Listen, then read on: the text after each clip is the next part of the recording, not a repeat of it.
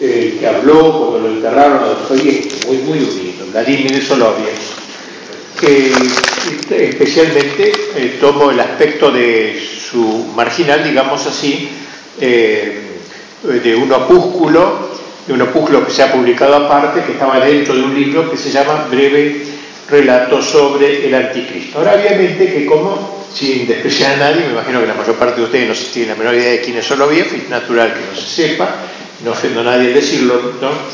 algunas palabras eh, voy a decir de su vida, de, autor y de su pensamiento antes de, tomar el tema.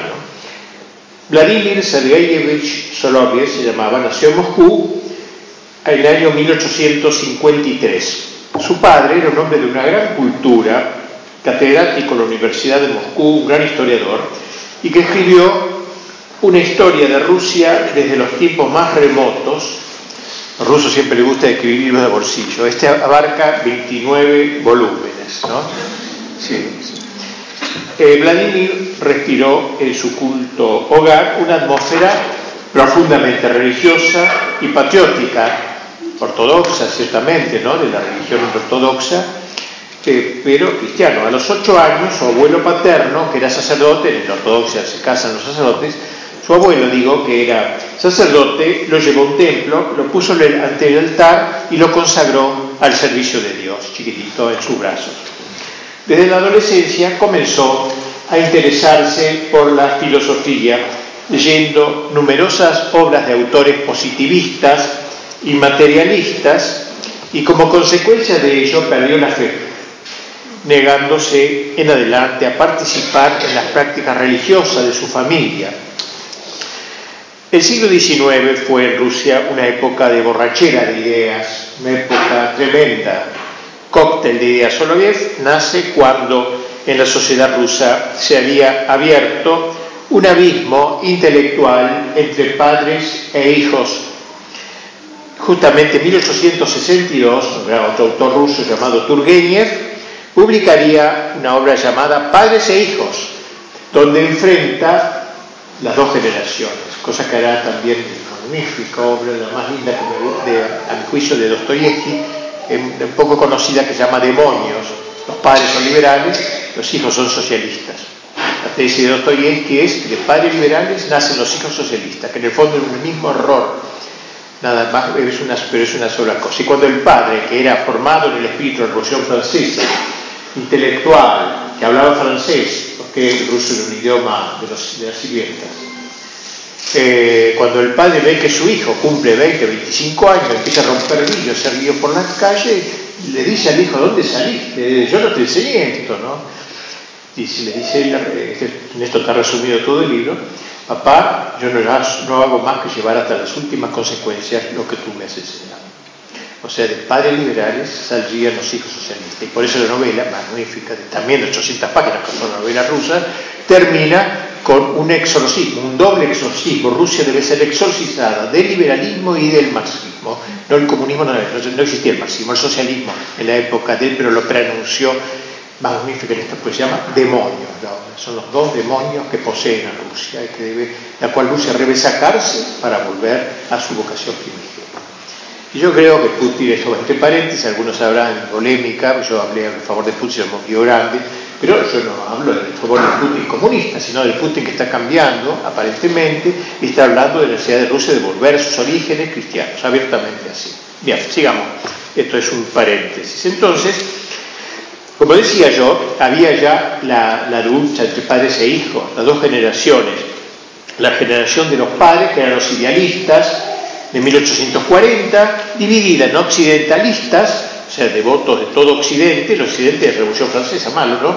Y también eslavófilos, el otro grupo, se exaltaban los eslavos, los rusos, tradicional, este, se oponen a la de los hijos materialistas y nihilistas. Ese sería el choque que hubo.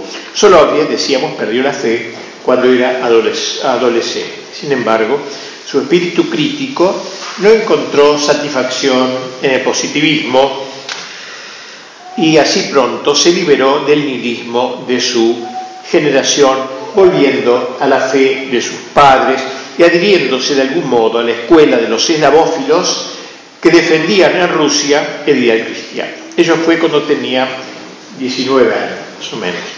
Luego se inscribió a la universidad, donde estudió ciencias, filosofía y letras, y también cursos en la Academia de Teología, lo cual le, lo volcó a leer a los pares griegos, a los padres del Oriente que habían escrito en griego. Leyó la, los patrística en todas partes. Así que a los 22 años fue nombrado profesor de filosofía en la Universidad de Moscú. Y en este momento toma cierta distancia tanto de los elabófilos como de los occidentalistas, tratando de encontrar lo que hay de bueno en Oriente y Occidente para conciliarlo en una unidad abarcativa. Reconoce que Occidente ha desplegado una gran actividad, todo el Occidente, Europa, ¿no? Una gran actividad en los campos de la cultura, pero con una orientación cada vez más secularizada, cada vez más separada de lo teológico, de lo divino, por lo que la civilización occidental parece estar en disolución, camino a la catástrofe. En cambio el Oriente, así lo veía él a esta edad, el Oriente había privilegiado el principio divino. El principio divino y su influjo en lo temporal, claro. El principio divino, la pureza de la fe, entendía él, permanecía en vigor, pero podía tornarse estéril si no lograba impregnar el orden temporal. Digamos, el occidente se había metido en lo temporal ya demasiado, en la cristiandad. La cristiandad es cuando el evangelio impregna el orden temporal. Bueno, había impregnado el orden temporal, el medioevo, pero este, volcándose mucho obviamente a lo temporal, y a veces se había manchado, se había manchado un poco porque meterse en lo temporal trae sus riesgos, pero había logrado crear una civilización cristiana especialmente en el campo de la cultura. En cambio, el Oriente había quedado en lo místico, en lo, qué en lo, conventual, en las abadías, en, lo puramente espiritual, sin preocuparse tanto por la política, el arte, la cultura y las cosas del orden temporal. Más o menos él veía esa diferencia. Entonces, sería pues conjugar el principio humano de Occidente y el principio divino del Oriente en un conjunto. Esa fue la gran idea de él en un conjunto armonioso cuya realización malograda es la figura de Cristo, que une en sí lo divino y lo humano. Como se ve ya desde sus primeros ensayos, se va haciendo presente lo que sería la gran idea de su vida, la unión de Oriente y Occidente, del Oriente ortodoxo y del Occidente católico, la unión de estos dos grandes pulmones digamos, del cristianismo a su juicio, en un conjunto, un conjunto armonioso. Eh, idea que continuaría desarrollando y perfeccionando hasta su muerte. Fue la gran idea de su vida.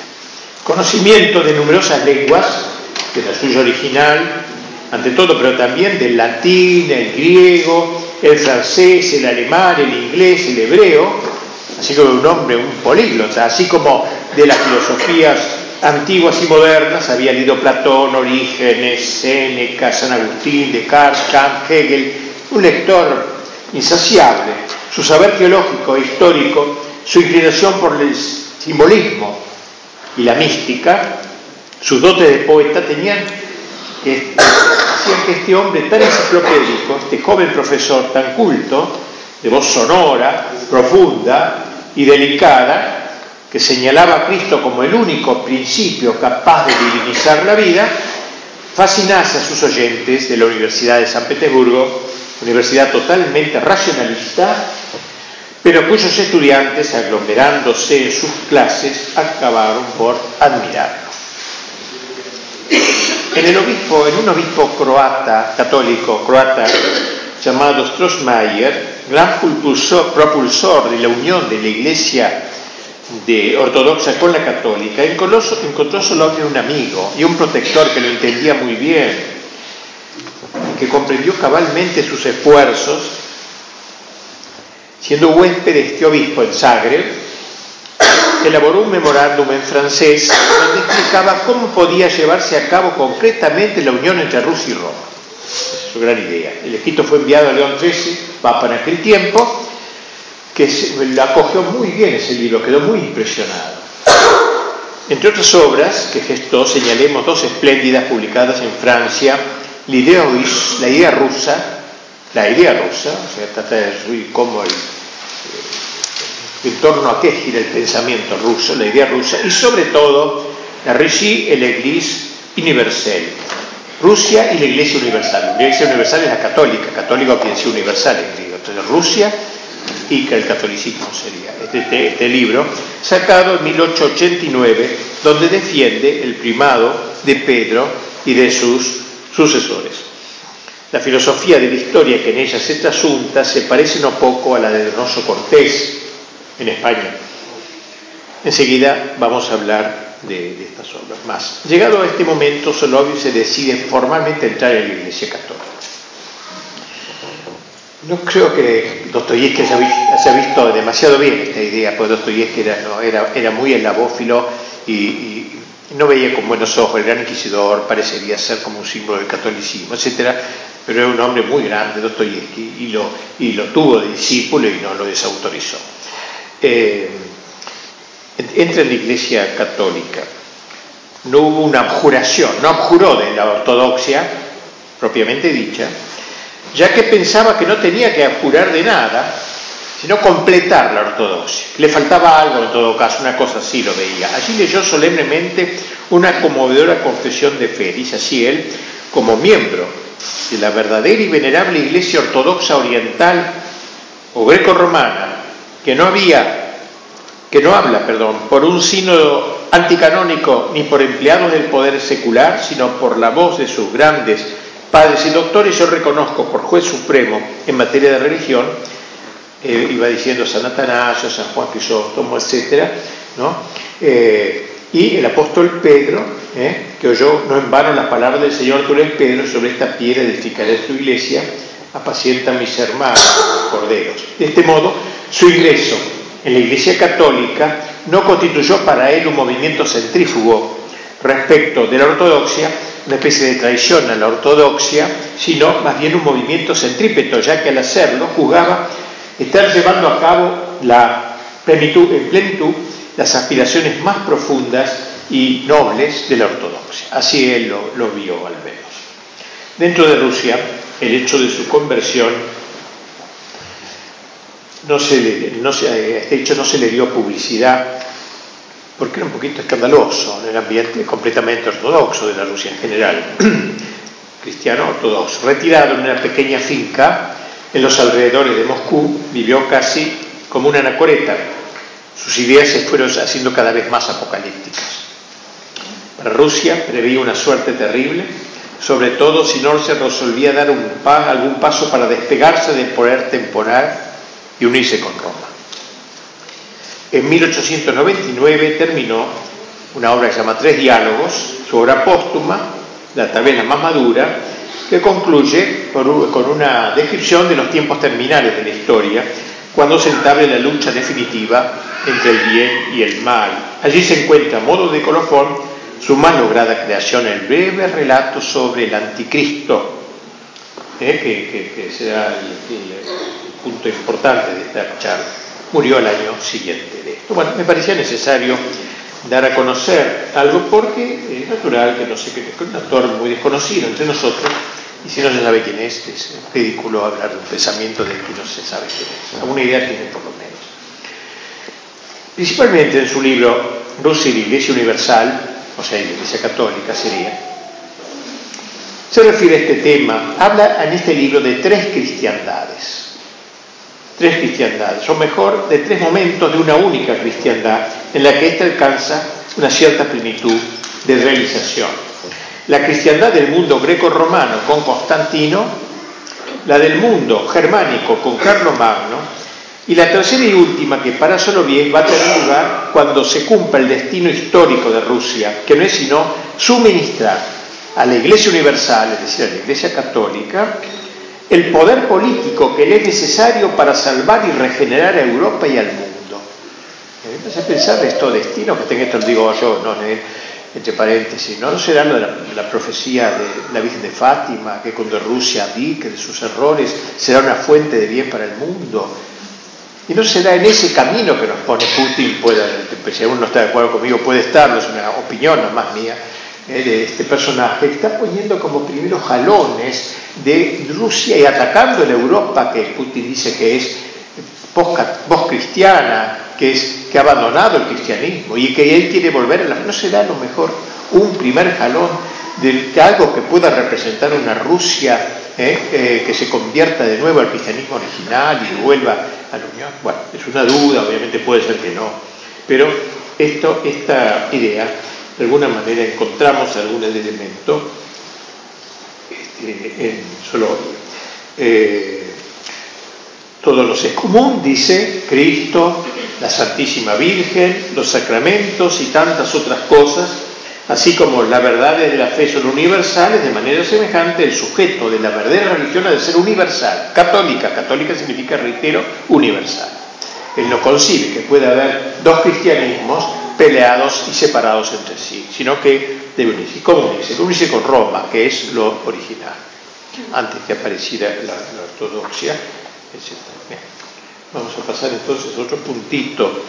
Eh, refiriéndose especialmente a la Iglesia de Oriente, solo vez la considera sumida en una especie de letargo quietista. Recuerda que ve a Occidente como activa y a Rusia como quietista, muy, muy, muy volcada a la oración, pero de una manera quizá este, olvidándose un poco de lo temporal, una cosa así, la verdad. Hablo de la época de los zares, no estamos en el comunismo, ¿eh? mucho antes. Una especie de letargo que la mantiene alejada de toda influencia en el mundo profano. Él, él considera eso, eh, la cultura, el orden temporal en su conjunto. Una iglesia que reza, con una liturgia magnífica, pero que no obra.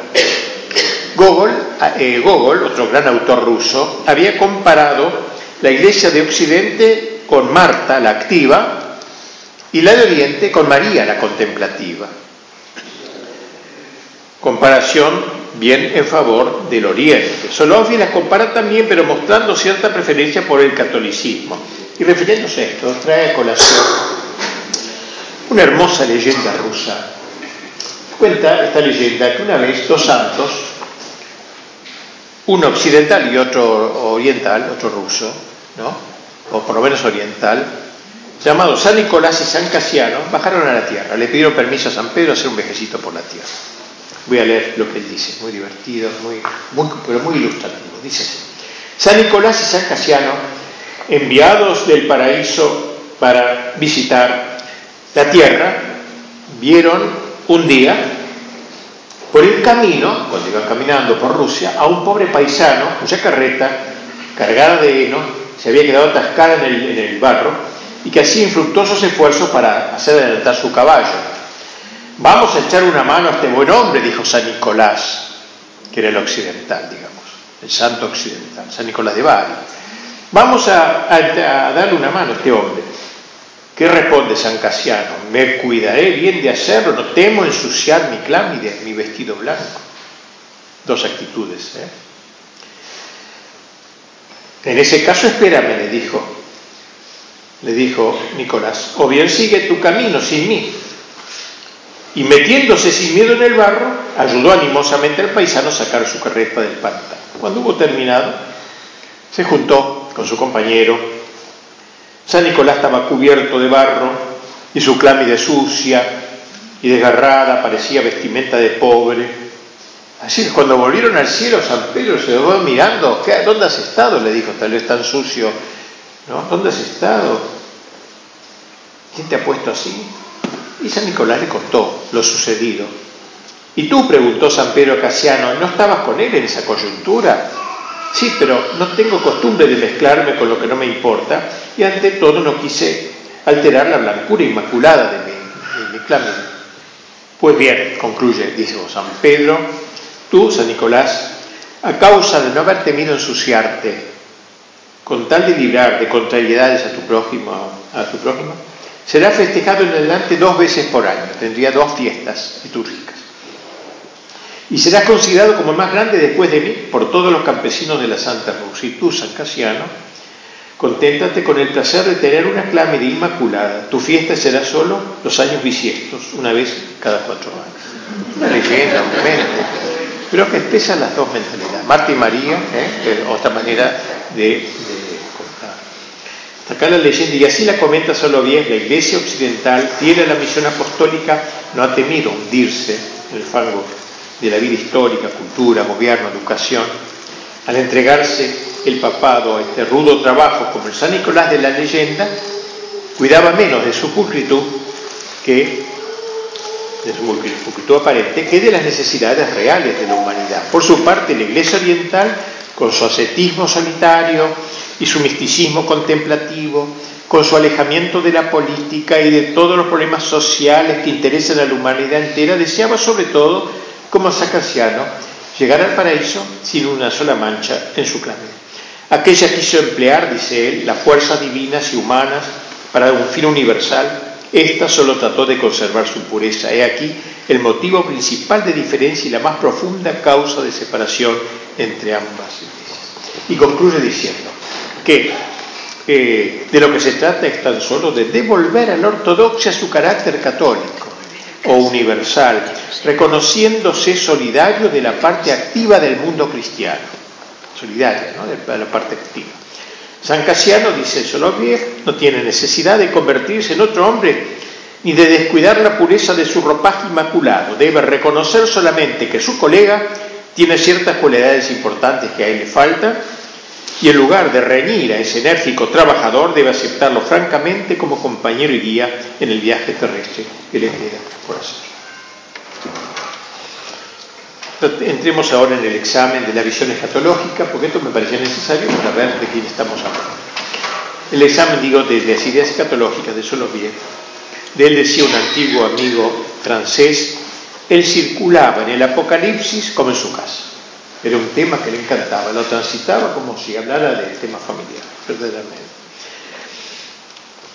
En su breve relato sobre el anticristo, como hemos dicho, ahí se va a expresar de manera particular.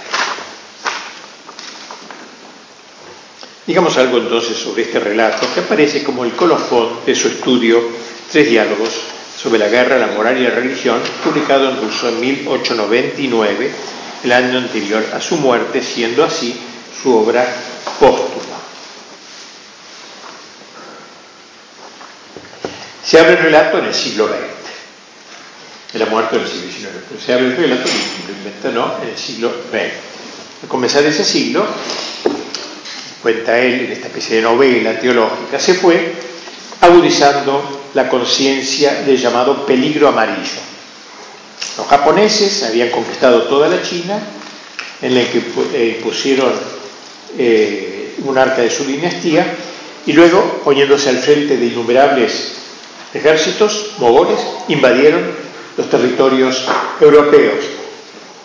Rusia fue rápidamente vencida, Alemania se defendió como pudo, pero al verse atacada al mismo tiempo por Francia, donde dominaban los partidarios de la revancha, una revancha tardía de Francia contra Alemania, se vio obligado a capitular ante el emperador amarillo, el cual entró triunfalmente en Alemania y fue festejado por los franceses. Inglaterra, por su parte, Solo pudo evitar la invasión entregando a los vencedores un millón de libras esterlinas. La derrota de Europa no fue sino la consecuencia de la desunión de los estados que la integraban, solo preocupados de sus intereses locales. Bien, este sería el panorama de que, eh, Entonces va a aparecer aquí una figura que será el anticristo lo ir describiendo ahora en su obra, en su obra Teología, novela teológica. Presenta al anticristo como un refinado narcisista, uno que se mira siempre a sí mismo, un hombre superior, inteligentísimo. Mirándose así, tan abundantemente dotado, se consideraba cercano a Dios, como si fuera el segundo de Dios. Era un hombre, ¿eh? pero un hombre que se consideraba extraordinario, completamente fuera de lo común, el Hijo de Dios, único en su género. En síntesis, se reconocía con las verdaderas características de Cristo. Era como el segundo Cristo, superior a Cristo. Esta conciencia de su divinidad no se le mostraba como implicando obligaciones morales respecto de Dios, cultivando los talentos recibidos, sino como la convicción de un derecho de una superioridad en relación con el prójimo, incluso en relación con el mismo Cristo. Era el nuevo Cristo, superior al Cristo. Dice, su razonamiento era así, Cristo ha venido antes que yo, yo me manifiesto en segundo lugar, pero el que viene después en el tiempo es esencialmente superior. Yo vine último, al fin de la historia, precisamente porque soy el Salvador definitivo y perfecto.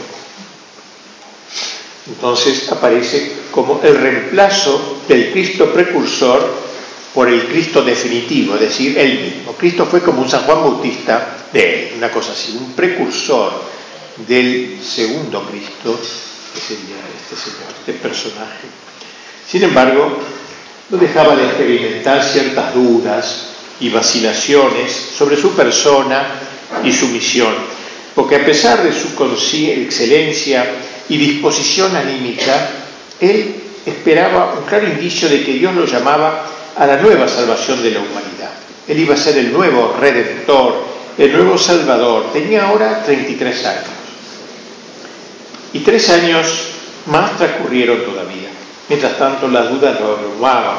Pero si yo no fuese el nuevo Cristo, digamos, si no, yo, si no fuese yo, si fuese el otro, si yo fuese el Galileo, si yo fuese el antiguo, si no fuese este mi precursor, sino el verdadero, el primero y el último, pero entonces él estaría vivo. ¿Y dónde está? Y si viniese hacia mí aquí ahora, ¿qué le diría yo? ¿Tendría que arrodillarme ante él como el más estúpido de los cristianos? Tendría que balbucear sin sentido como un campesino ruso y decirle idiotamente, Señor Jesucristo, ten piedad de mí que soy un pecador. O tirarme al suelo, brazos en cruz, como una liana polaca. Yo, el gran genio, el superhombre, no, jamás. Tras esta incertidumbre, su interior se conmovió. En lugar del respeto frío y racional por Dios y por Cristo que lo caracterizaba, le nació se fue acrecentando en su corazón primero una especie de espanto, luego una envidia terrible y finalmente un odio, un odio ignio, furioso. Yo, yo y no él. Él no vive, él no es ni será, no ha resucitado, no ha resucitado, no ha resucitado. Él se pudrió, se pudrió en su tumba como el más bajo y cuando espuma por la boca saltó, salió a los saltos de su casa, se perdió, se perdió en la noche oscura por un camino entre rocas. No, jamás no ha resucitado, no ha resucitado, dijo, y se arrojó al abismo.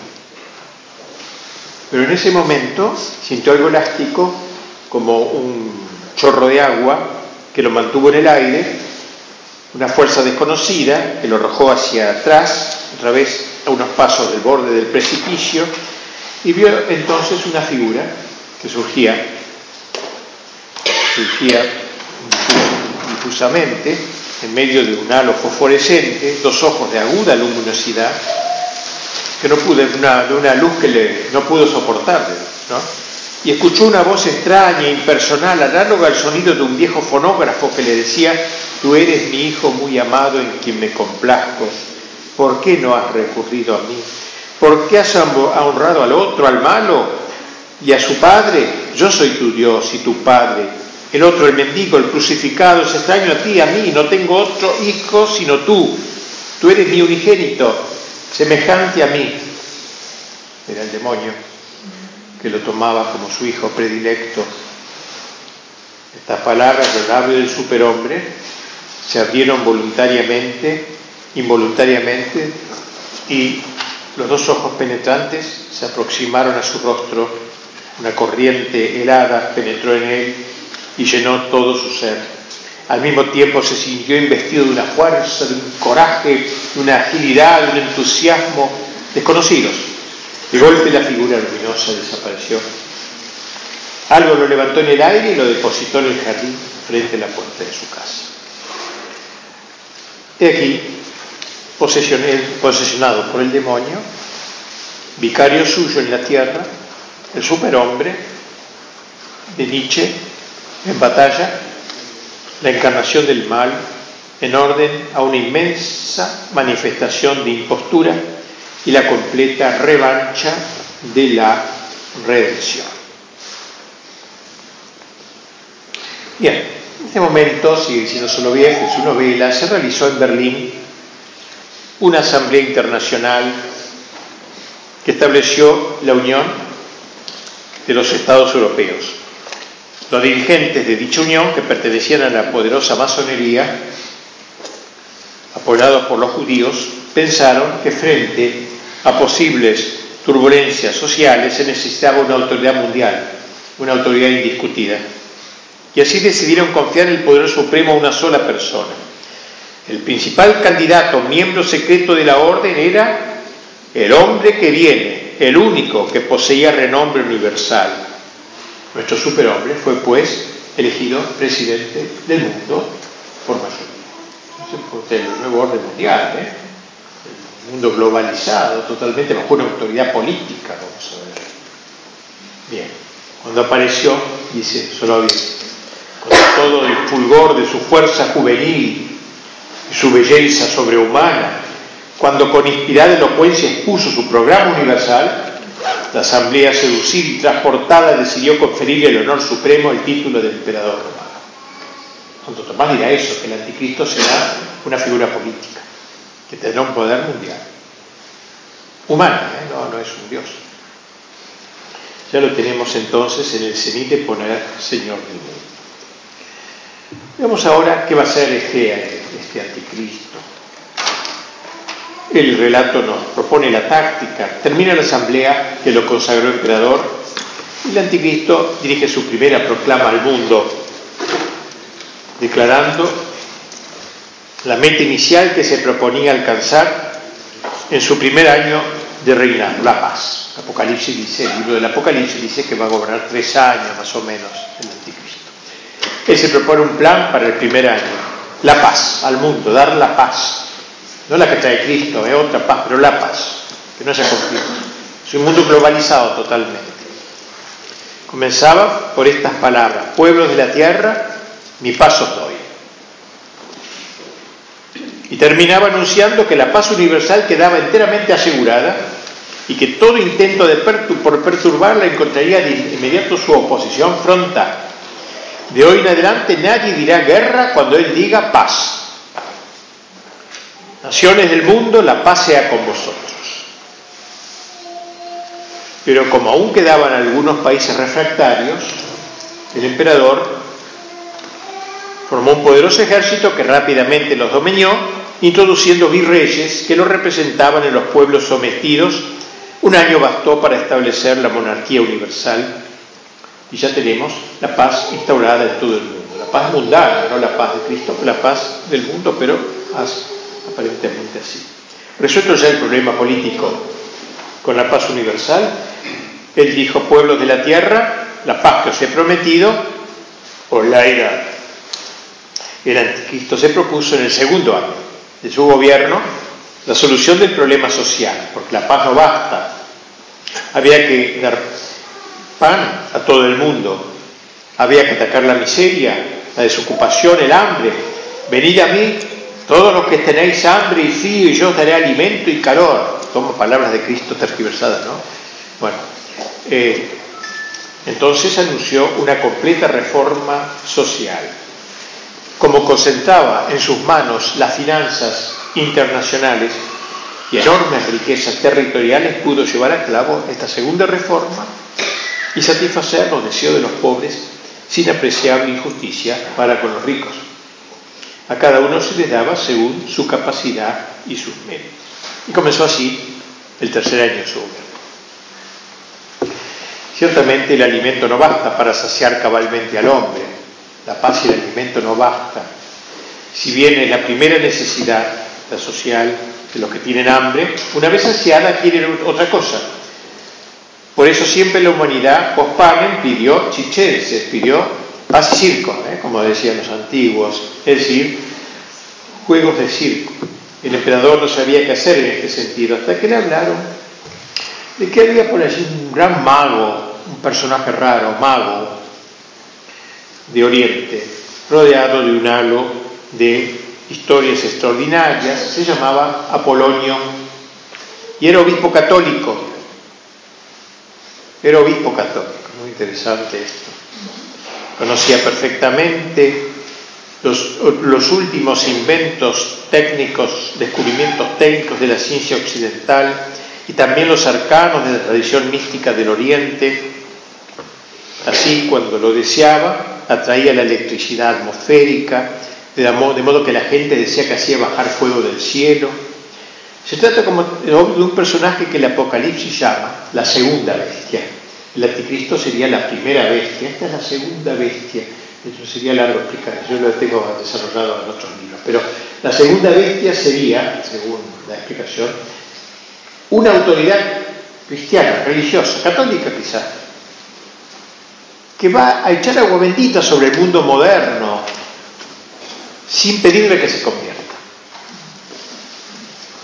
Un obispo católico, dice que va a dar la cuota espiritual al anticristo. El agregado espiritual, aparentemente intelectual y, espiritual y cristiano. La primera bestia es política ¿eh? y la que manda. Y la segunda bestia es, es, el, ala traidora de la Iglesia católica, que va a echar agua bendita, reitero, sobre el anticristo sin, exorcizarlo previamente. Algo así. Bueno, esto es un paréntesis porque no lo explica de esa forma, pero es la idea. Idea sostenida por otros, ¿eh? Santo Tomás y otros autores de gran nivel del occidente también. Bien, entonces, este, la segunda bestia, que como dice el Apocalipsis, nuestro Apocalipsis hizo grandes señales hasta hacer bajar fuego del cielo a la tierra. Dice eso el Apocalipsis de esa Allegóse este hombre al gran emperador y lo saludó llamándole verdadero hijo de Dios, que es lo que él quería ser, ¿no? el hijo de Dios. Luego le dijo que había visto escrito su nombre como emperador de los libros secretos del Oriente, en los libros del Oriente, y que sería juez final del universo. Y, puso, se puso al servicio toda su persona y, y, toda su ciencia, su arte. El emperador quedó chocho, lo que le faltaba, el toque espiritual, digamos así. Lo consiguió un don de lo alto y le confirió diversos títulos, manteniéndolo siempre a su lado como mago de la corte. Dejemos el acierto de solo en elegir, como dije, para segunda bestia un obispo católico. ¿no? Concuerden esto con otros autores, como dije, que ven en ella la personificación del sector adúltero de la Iglesia, del que se acomoda con el espíritu del mundo, poniendo su eficacia al servicio del anticristo o primera bestia.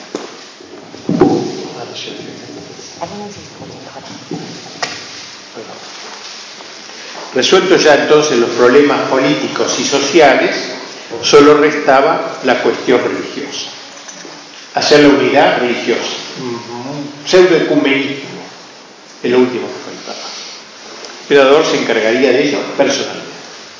¿Cuál era la situación en ese momento? Según el, el En cuanto a la Iglesia Católica, su cabeza suprema, el Papa, expulsado de Roma desde hacía tiempo, el Papa verdadero, ¿no? Digo, estaba, estaba eh, tras un largo vagabundeo, iba de acá para allá el pobre escapando, se había fincado en San Petersburgo, donde vivía con la mayor sencillez, medio ocultado.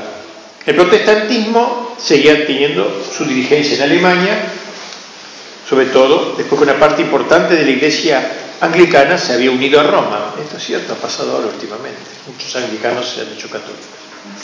La ortodoxia rusa, por los cambios políticos, había perdido millones de sus fieles de los cuales solo le pertenecían eh, de, nombre, pues a ella se habían unido los cristianos del antiguo Rascol, que era una especie de cisma interno que hubo en la Iglesia Ortodoxa rusa.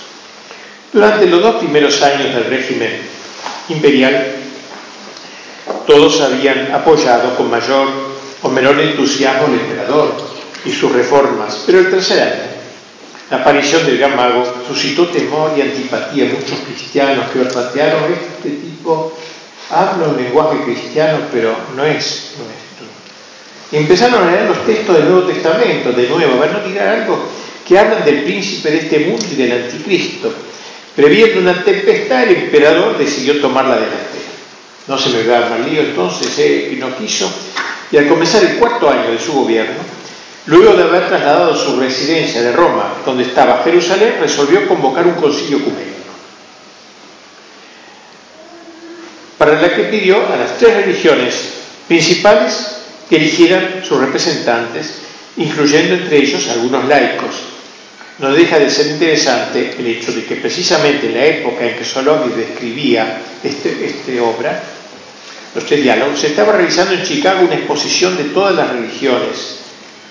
Pero no perdamos el hilo del relato. Mientras el Papa Católico se dirigía al concilio, un Papa Católico va al concilio que convoca el emperador, murió en el viaje el Papa Católico y lo sucedió otro Papa que se llamó Pedro II, último Papa de la historia, según la novela, Pedro II. Un Pedro primero que es San Pedro, ahora Pedro II un carmelita napolitano muy apostólico llamado Simón Barionini. ¿eh? Inventa esta palabra él de Pedro, el nombre de Pedro, Simón Bariona. Simón Barionini, juega con la palabra, le hace el apellido. Bariona en hebreo significa hijo. Tratábase de un hombre de temperamento ardiente, napolitano, ¿eh? ardiente, que no disimulaba su antipatía por el Señor del mundo, por el Señor del mundo, sobre todo porque a instancia de este, su predecesor había elevado al cardenalato a Polonio, el católico este dudoso e indudable impostor. Lo había hecho cardenal ¿eh? y, canciller imperial y gran mago universal. Un poder enorme tenía la segunda bestia.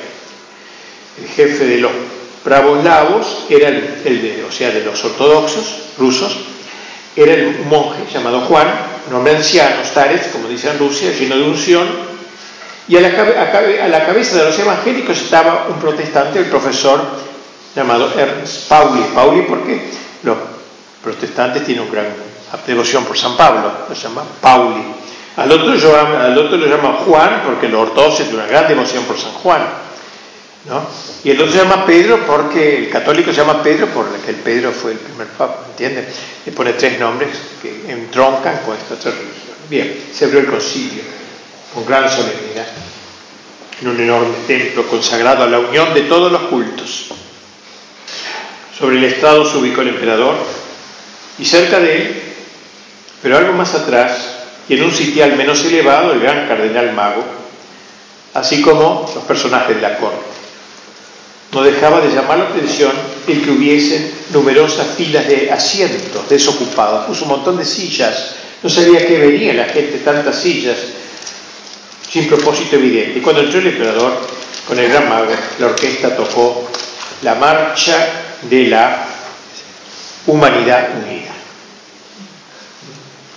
Una internacional. ¿eh? La soviética se llamaría la internacional. ¿no? Era el himno de, así, y los miembros del concilio gritaron Vivat, Urra, Koch, en tres idiomas, en latín, católico Vivat, Urra, el grito ruso, Urra es nuestro Urra, pero viene de Rusia eso, y Hoch, sea, el ortodoxo, y Hoch en alemán, protestantismo. Tres gritos se oyeron de las tres religiones. Con afabilidad majestuosa comenzó el emperador su discurso, mostrando el aprecio que sentía por las distintas religiones. Luego expresó su deseo de que cada uno de los tres grupos se indicara qué era lo que más deseaba. Bueno, empezó a cuchichear los miembros del concilio. El emperador dijo que entendía su embarazo para responderle y, que ya que estaban destruidos esperaba él llevar a cabo la unión, manifestándoles a todos el mismo amor, y satisfaciendo lo que cada grupo quisiera, los tres grandes grupos quisieran. Hacia los católicos, tan amantes de la autoridad espiritual, les devolvería su sede en Roma, con todos los derechos conferidos de la época del emperador Constantino, y en retorno les pedía que lo reconociesen como su único abogado y defensor. Lo que en su alma y su conciencia los que en su alma y su conciencia me reconozcan por tal, los invito a subir el estrado junto a mí, dijo, y señaló esas sillas vacías que había, no sabemos para qué estaban, era para eso, para que se sentaran los católicos que estaban de acuerdo con él. Casi todos los, católicos se levantaron, casi todos los príncipes de la iglesia, los cardenales, se levantaron y se sentaron con el anticristo con el emperador. Se sentaron en torno a él, cardenales y obispos, la mayoría de los laicos y más de la mitad de los monjes, y ocuparon sus lugares. Mientras se clavaban, gracias agimus domine, salvum fac, magnum imperatore, en latín. Gracias damos. Señor, salva al gran emperador. Pero abajo, recto e inmóvil, como una estatua de mármol, permaneció sentado el Papa Pedro II y un grupito que lo rodeaba, pequeño resto que aguantará hasta el fin ¿eh? todas las persecuciones y las mentiras. Murmurando, non prevalerum, non prevalerum porte infri, no prevalecerán, no prevalecerán las puertas del infierno. Dijeron este grupo de monjes y laicos que no habían subido el estrado. El emperador quedó sorprendido y creyó que todos iban a subir. Bueno, se quedó ahí un rato, pero enseguida se recobró y dirigiéndose a los ortodoxos, le dijo, ustedes los ortodoxos, le dijo que estaba bien, conocía bien lo que era la tradición, los viejos símbolos, la liturgia tan linda, tan magnífica de la ortodoxia, los iconos. Pues bien, les anunciaba que para darles el gusto iba a elegir un gran museo universal de arqueología cristiana en la gloriosa ciudad de Constantinopla. Hermanos ortodoxos, quienes tengan en su corazón esta voluntad que es la mía, quienes de todo corazón pueden llamarme su jefe y señor, que suban aquí. Paso lo mismo la mayor parte de los jerarcas, la mitad de los llamados viejos creyentes, que era un grupo que había permanecido refractario a la autoridad, pero de cristianos antiguos, digamos, ortodoxos, más la mitad de los sacerdotes, monjes y laicos subieron con entusiasmo a la plataforma, agregándose a los católicos que allí se habían ubicado antes. Pero el padre Juan, el jefe de la ortodoxia, permaneció abajo con un raleado grupito de seguidores. Luego se levantó de su silla y fue a sentarse junto al Papa Pedro y sus hijos. El emperador otra vez queda impresionado, ¿qué pasa? Bueno, bueno, se recobra y se dirige a los protestantes y les recordó, mire, yo estudié con ustedes, estudié Sagrada Escritura, ¿eh? Conozco la escritura en las universidades de Tubinga, en Alemania, me habían dado el doctor, ustedes el doctorado en teología, me dijeron, dijo el Anticristo. Así que les ofrezco la elección de un instituto mundial destinado a la investigación. de decir, ustedes que creen tanto en la escritura, yo les ofrezco esto. A aquellos de vosotros que apreciéis corazón mis sinceras disposiciones y que podáis en conciencia reconocerme por vuestro Padre, jefe soberano, os invito a tomar lugar junto al nuevo doctor en teología. Más de la mitad de los teólogos accedió a la invitación, mientras que Pauli, el jefe de los, protestantes, y una minoría permaneció abajo. Luego Pauli se levantó y con los suyos fue a sentarse junto al padre Juan y al papa Pedro. Sobre el estado se encontraba la gran mayoría del concilio, incluida casi toda la jerarquía de Oriente y de Occidente. Abajo permanecían solo tres grupúsculos que rodeaban a Juan, Pedro y Pablo. El emperador los miró con tristeza. ¿Qué más puedo hacer, por vosotros, hombres extraños? ¿Qué queréis de mí? Lo ignoro.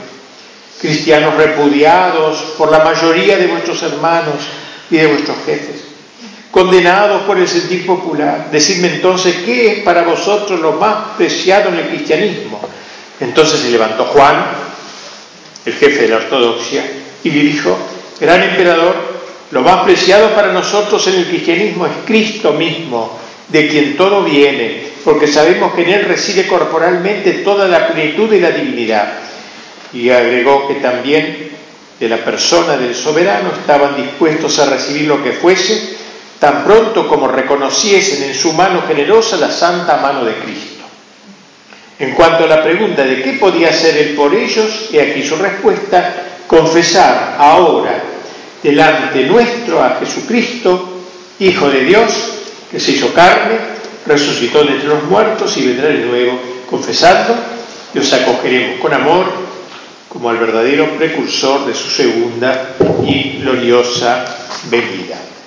Un emperador se sintió enfermo, indispuesto, nunca esperó una cosa así algo maligno le estaba pasando, era como si, en el interior hubiese brotado una tempestad, una tempestad diabólica, semejante a la que experimentó, ¿se acuerdan cuando estuvo al del abismo, esa noche fatal? Interiormente había perdido el equilibrio, pero trató de mantener el control para no rebelarse prematuramente. Tenía que hacer esfuerzos sobrehumanos para no lanzarse con un salvaje alarido sobre Juan y despedazarlo. con sus propios dientes. De repente escuchó aquella voz ultraterrena que ya conocía, la del demonio. Cállate, no temas. El gran mago, por su parte, mientras aún repercutían las palabras de Juan, parecía ocupado en maniobrar algo entre los pliegues de su suntuoso manto tricolor que ocultaba la púrpura, púrpura de cardenalicia. De pronto se concentró y sus labios se movieron y a través de, sus, de las abiertas ventanas del templo vio cómo se formaba una enorme nube negra que en un instante oscureció por completo el entero recinto. El anciano Juan, el jefe de la ortodoxia, que tenía su mirada fija en el emperador, súbitamente se sobresaltó y dándose vuelta gritó con voz ahogada, hijos, ese es el anticristo. En este momento estalló un rayo ensordecedor y un relámpago circular rodeó al anciano que cayó muerto. El emperador, pálido por la escena pero calmo, se dirigió de nuevo a, la asamblea. ¿Habéis visto el juicio de Dios? Yo no deseaba la muerte de nadie, pero mi Padre Celestial venga a su Hijo amado. Padre Celestial es el demonio, venga a su Hijo bien amado. El caso está concluido. Y llamando a los secretarios les ordenó que escribiesen. El concilio ecuménico de todos los cristianos, luego de ver cómo el fuego del cielo batió a un adversario insensato de la majestad divina, unánimemente reconoce al emperador actual de Roma y del mundo como su jefe y su señor supremo. Y de pronto, de pronto, una voz fuerte y clara resonó en todo el templo, contradicitur, o sea, es contradecido. Era el Papa, Pablo, de, perdón, Pedro II, quien de pie y temblando de indignación levantó su báculo en dirección al emperador. Nuestro único Señor es Jesucristo, el Hijo de Dios vivo. Y lo que tú eres, acabas de oírlo. Retírate de entre nosotros, Caín fratricida, atrás, vaso de Satanás. Por el poder de Cristo, yo, siervo de los siervos de Dios, te expulso para siempre, perro vil de la ciudad de Dios, y te entrego a tu padre Satanás. Anátema, anátema, anátema, anátema, sea Mientras Pedro así hablaba, el gran mago se revolvía inquieto bajo su manto. Hubo un trueno más sonoro que el último anatema y el postero de los papas se desplomó muerto. Así es como todos mis enemigos perecen bajo la diestra de mi Padre, exclamó el emperador. Pelean, pelean, perezcan, perezcan, exclamaron estremecidos los príncipes de la iglesia. Antes de seguir con la narración, señalemos cómo se aplica aquí puntualmente lo que dice el Apocalipsis.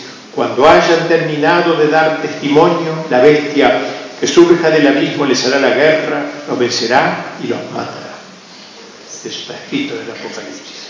El emperador se levantó y apoyándose del hombro del gran mago salió lentamente del recinto, seguido por la multitud.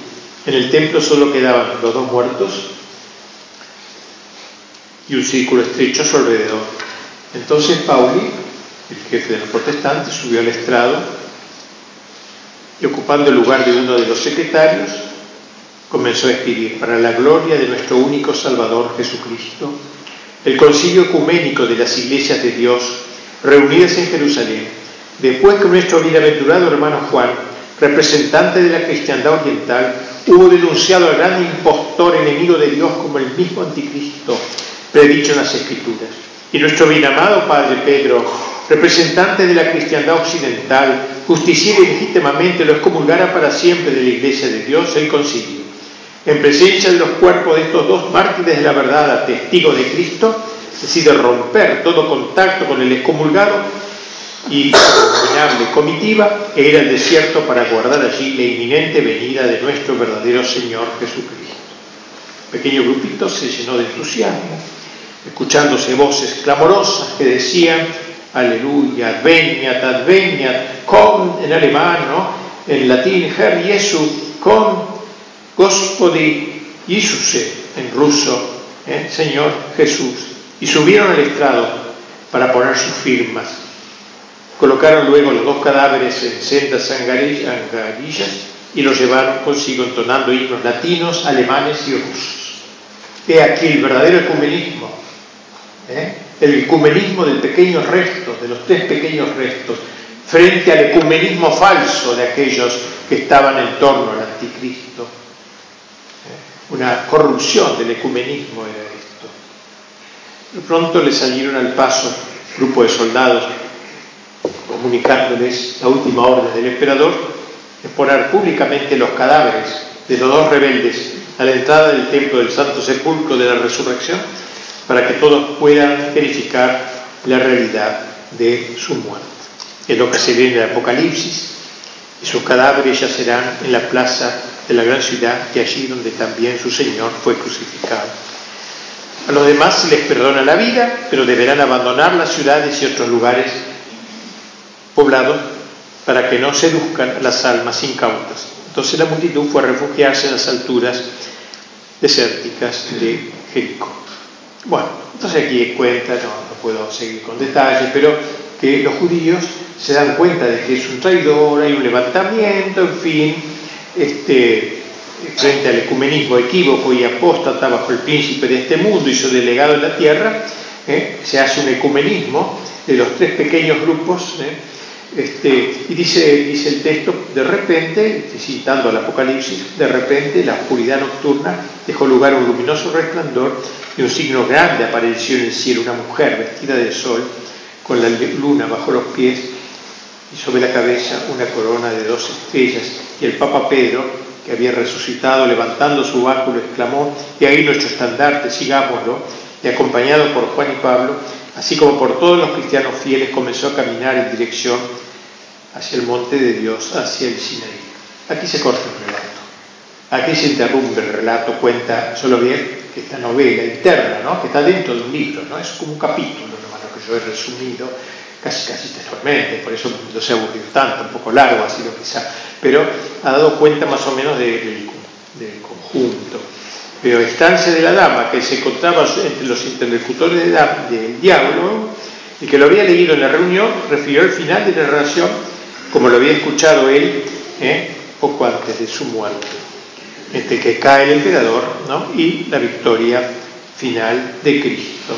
Y ahí se termina esta obra este, gran solo que me parece, a mí me pareció por lo menos, no sé si ustedes también, muy interesante, muy lograda, muy teológica, en donde va aplicando los personajes, no es dogmático esto, claro, no todo tiene que ser así, tal cual lo, dice, pero no deja de ser, nos impresiona a nosotros, sobre todo que nos toca a nosotros, los católicos, la muestra como puede haber dentro de la iglesia una apostasía grande, ¿no? Y se habla en el Apocalipsis de un pequeño resto que resistirá hasta el fin, en general, ¿no? No se hace esta distinción entre ortodoxos, obviamente en el país no existían todavía, entre ortodoxos, protestantes y católicos, ¿no? Serían como los tres grandes bloques. Bueno, eso es todo y muchas gracias. ¿eh?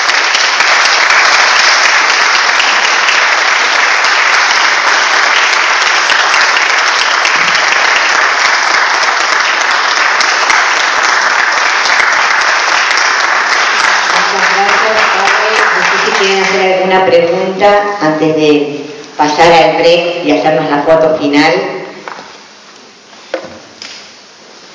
Una foto del fin de los tiempos. Final. No fue intencional la frase. ¿Alguien alguna pregunta para el padre? Sí, una pregunta. Sí, buenos días.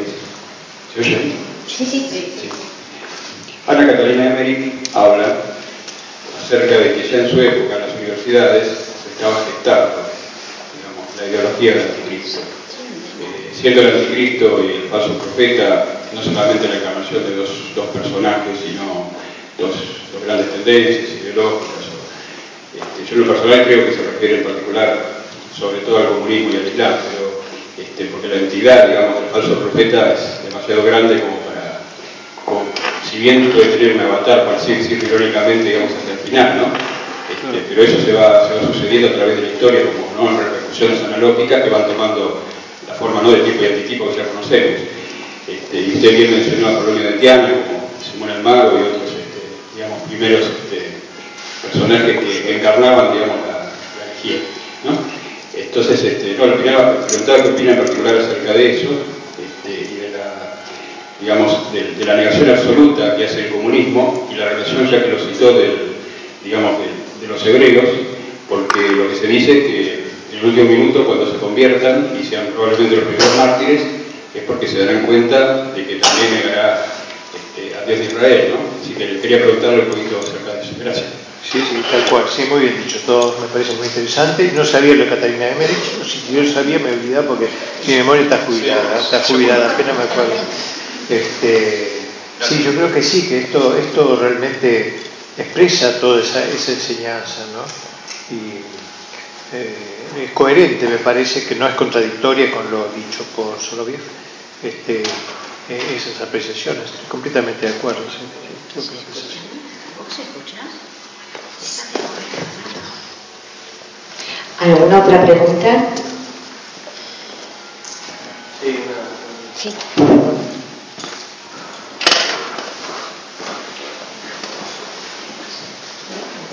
Eh, gracias. Eh, quería saber si el autor hace alguna mención al papel, si existe por el autor algún papel por parte del Islam en, en toda esta cuestión de Apocalipsis. Sí, no lo tengo, no, no, me parece que no.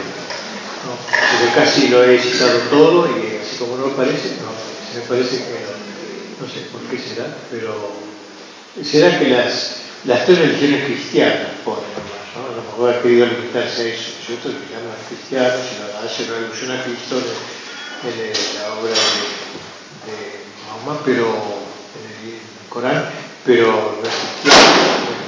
Habla, habla con veneración de la Virgen, Mahoma, es muy curioso. Yo leído el Corán bien porque escribí un libro sobre Islam, en la colección de la nave y las tempestades de la historia de la iglesia, el tomo dedicado al Islam, y ahí me leí tres veces el Corán despacito para asimilarlo, porque eso es tan lejano a nosotros. Pero hay un capítulo muy... Él habla de Cristo como un gran profeta, él no, lo trata burlándolo, sino como un gran profeta, pero no es, no, no es Dios. Por supueto que no es Dios. Alá es el, profeta, es el único Dios, ¿no? Es decir, el único es en contraposición a la idea trinitaria nuestra, ¿no? Este, y la Virgen habla también con mucha devoción de la Virgen, y habla estar casi, casi de Inmaculada Concepción, que en esa época no estoy seguro de esto último que digo, ¿no? Pero sí, sí. Pero a, eh, se restringe él a las tres religiones cristianas, parece, del otro. Que yo sepa, no. ¿Alguna otra pregunta?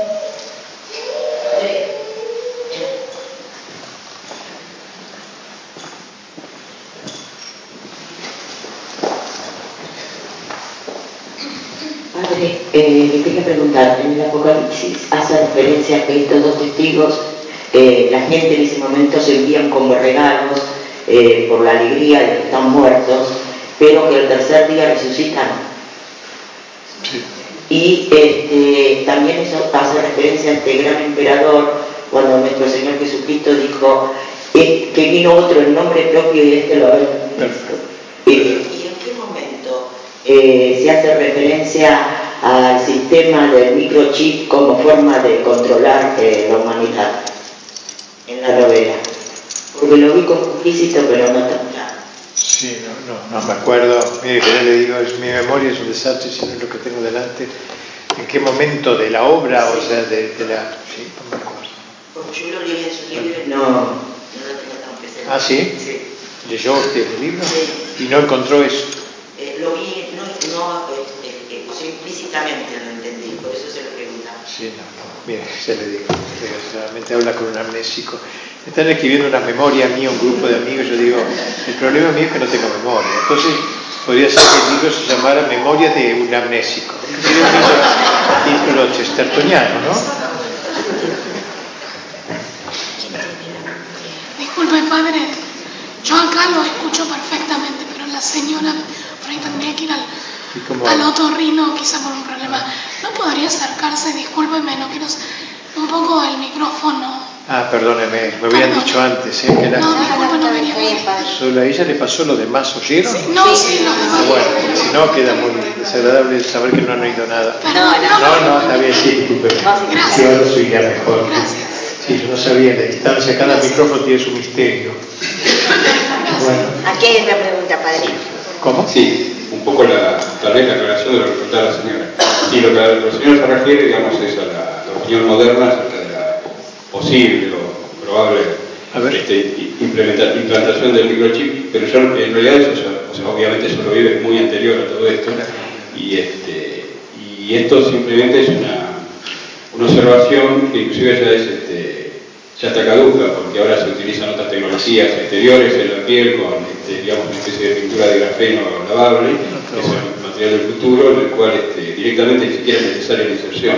Así que ya probablemente haya quedado este, esa teoría superada para los, este, digamos, este, los amantes de las, este, teorías cognitivas modernas. Pero, y después, con respecto al otro, em, eso también se, se origina en Así como la prostituta del Apocalipsis está inspirado el nombre de misterio en la frente, creo que era una, especie de, no sé si de vincha que llevaban las prostitutas en Roma, que con su nombre, este, como dicen en el ejército, con nombre de guerra, este, irónicamente hablando, este, me perdona la ironía, este, también este, el, el, también el carácter implantado en la mano y en la frente también hace referencia a otras cosas, tanto en Roma como, digamos, a lo que utilizan los judíos cuando en las ferias, cuando se colocan, digamos, digamos, las oraciones en la frente, una cajita, digamos, con una vincha y, también enrolladas en el brazo. Esas son distintas. Este, lo que pasa es que, como dije antes, esto es, no es una sola cosa. Es como volvemos a lo de tipo y antiequipo. Hay recurrencias analógicas, hay,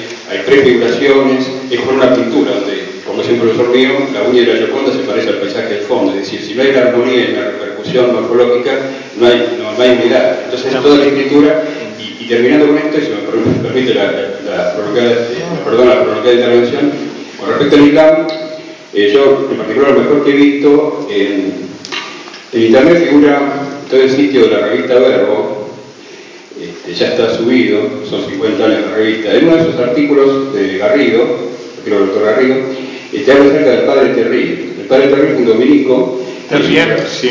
lo conoce. Lo Bueno, esos, esos, tomos, que los mismos dominicos quemaron para no malquitarse con el Islam. ¿Ah, sí? Sí. Ah. Este, yo conozco un libro sobre la Virgen preciosa, de, pues yo cito un librito que se llama La Misericordia, Madre de la Misericordia sobre la Virgen, y lo cito muchísimo, el Padre Terrier, me encanta, un hombre profundo. Perdón, será el, no, no, no, será el mismo, ¿no? Sí, sí. Eh, en particular no lo recuerdo, pero sí, este Terrier es un dominico y... Este, ah, sí, es dominico. Sí, sí. Y él escribió muchas obras, eh, sí, digamos, este, claro. Profundamente digamos, intelectuales, le interesa, en este momento pues no recuerdo. Este, pero sí, eh, digamos que recomiendo lo que, les interesa, lo que les interesa, porque algunos de esos libros están subidos, este, son libros que desaparecieron, inclusive figuran ahora alguna, figura alguna reimpresión en Francia, y hay otro sacerdote que tomó la posta. Ahí se desenmascara perfectamente el Islam, porque yo, yo mismo durante, también cuando estaba retornando a la iglesia, digamos, por así decirlo, este, estudié bastante ese asunto, hay muchas cosas confusas, pero de hecho es una herejía y aparte te ha tomado, digamos, de fuentes judaicas y, aplicando el método historiográfico,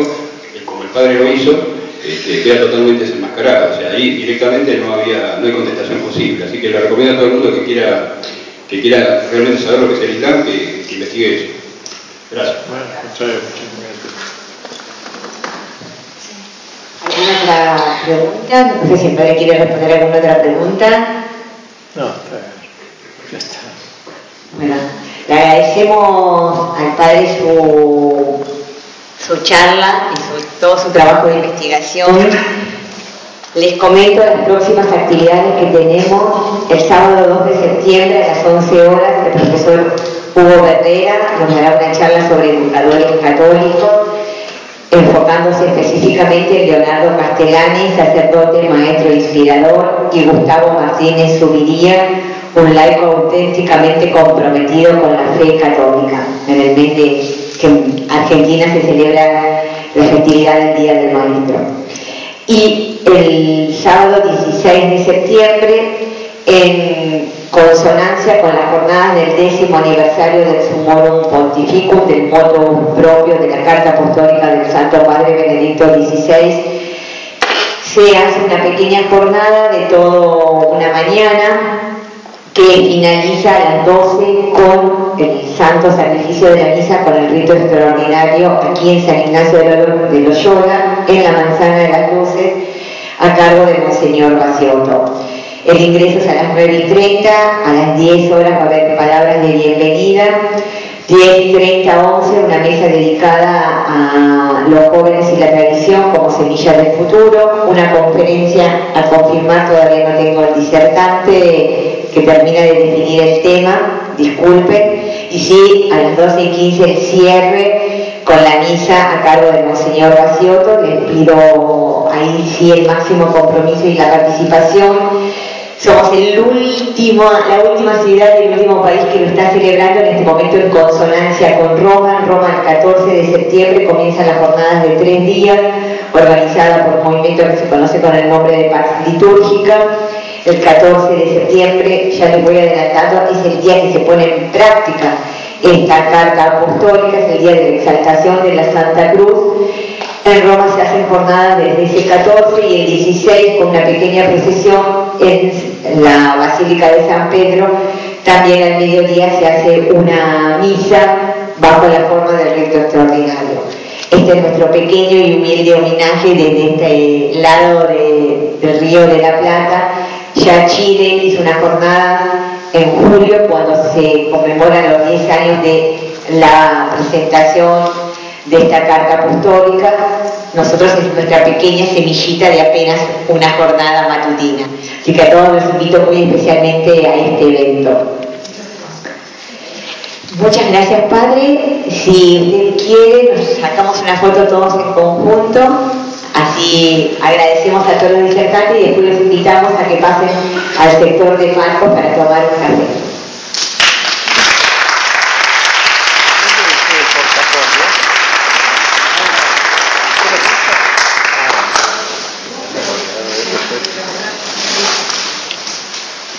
Nos vamos acercando como hacemos generalmente a este sector porque es el sector donde tenemos la luz.